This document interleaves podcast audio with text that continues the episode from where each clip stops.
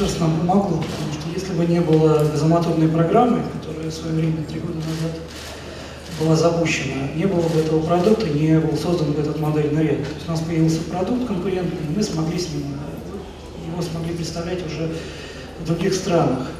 Но для меня, конечно, очень сложный вопрос, потому что все есть определенное скептическое отношение к отечественному автопрому. Нам задают вопрос, какое будущее у российского автопрома. Вот я хочу сказать, что будущее российского автопрома, оно вот катается здесь, вот в этом зале. Вы видели первый беспилотный автобус на 6 мест. Вот фактически сегодня мы должны сказать о том, что если мы хотим выиграть новую гонку вооружений, почему новую именно в автомобилестроении, потому что сейчас мы действительно находимся на грани такой серьезной технологической революции.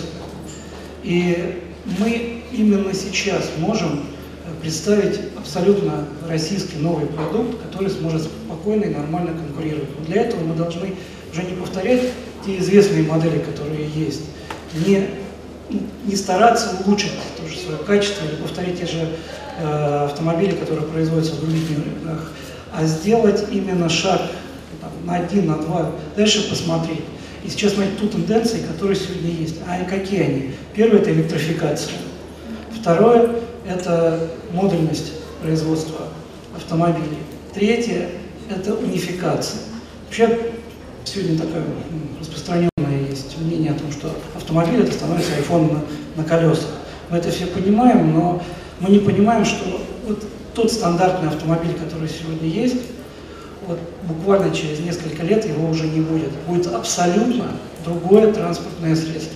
И вот сейчас мы все должны сфокусировать свои усилия на том, чтобы это получилось. Тот автомобиль, который здесь представлен, да, он пока создан больше Э, на такие частные инициативы с небольшими совершенно средствами.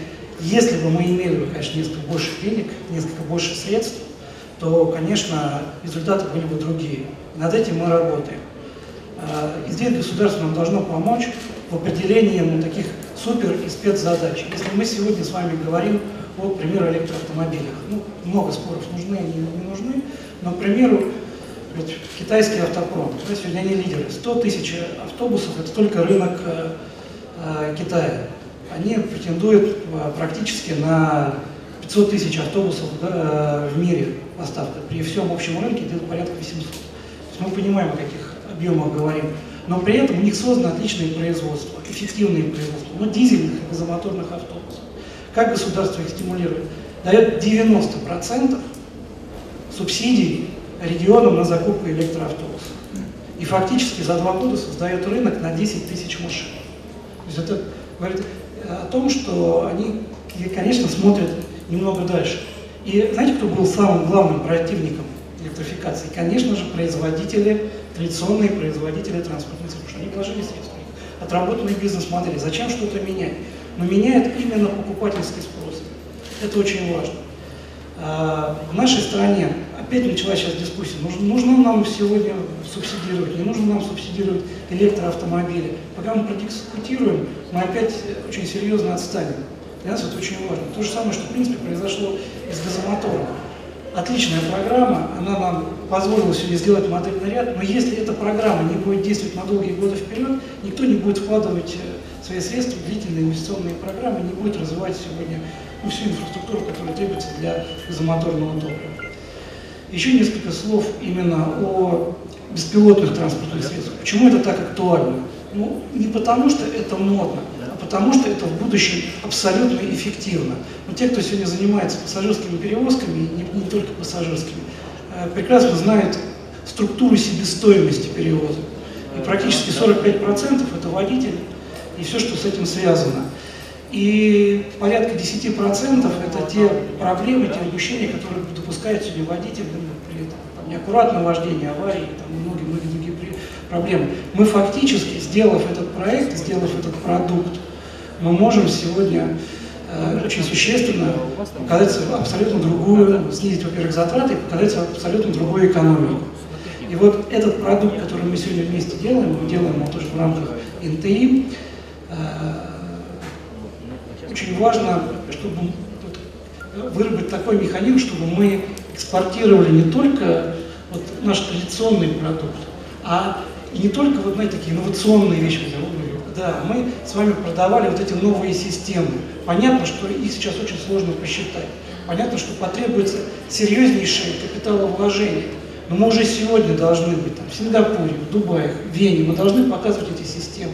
Иначе это, ну, по-другому это не заработает. Потому что если я приду и буду конкурировать с Мерседесом традиционных автобусов, ну сколько я думаю, там сегодня преимущество, ну 5, ну 7, ну 10 процентов. Но если я сегодня приду с системой, к примеру, в общественный транспорт города Вены и скажу, смотрите, я вам предлагаю новую систему пассажирского транспорта, которая сэкономит вам 40%. Естественно, со мной будут разговаривать. Но опять же, мне потребуется средства, чтобы внедрить эту систему. Поэтому это такой очень важный аспект. Если государство здесь нам, частным предпринимателям, поможет, это будет абсолютно серьезный прорыв. я считаю, что вот сейчас на этом этапе вот, э, такого разлома, действительно переломного момента, когда мы переходим к новому фактически автомобилестроению, если государство полностью, нам, ну, не полностью, а не поможет нам в ключевых точках, таких как создание нового рынка, допущение беспилотных транспортных средств на улице, на дороге общего пользования. Если мы будем первыми, то мы победим. Это субсидирование появления новых инновационных транспортных средств. И третье – это поддержка экспорта вот таких пока необычных, может быть, даже непонятных там, с банковской точки зрения продуктов. Это очень важно. Что можно или нужно сделать, кроме финансов, кроме э, развития рынков, о чем вы сказали, вот именно по, по продвижению экспорта? В данном случае, в первую очередь, это помощь сертификации. Потому что, приходя с э, таким э, своеобразным продуктом, и требуя очень много действительно запретительных мер, даже на традиционные продукты, которые мы производим в России. Поэтому здесь нам нужна необходима поддержка и поддержка именно в.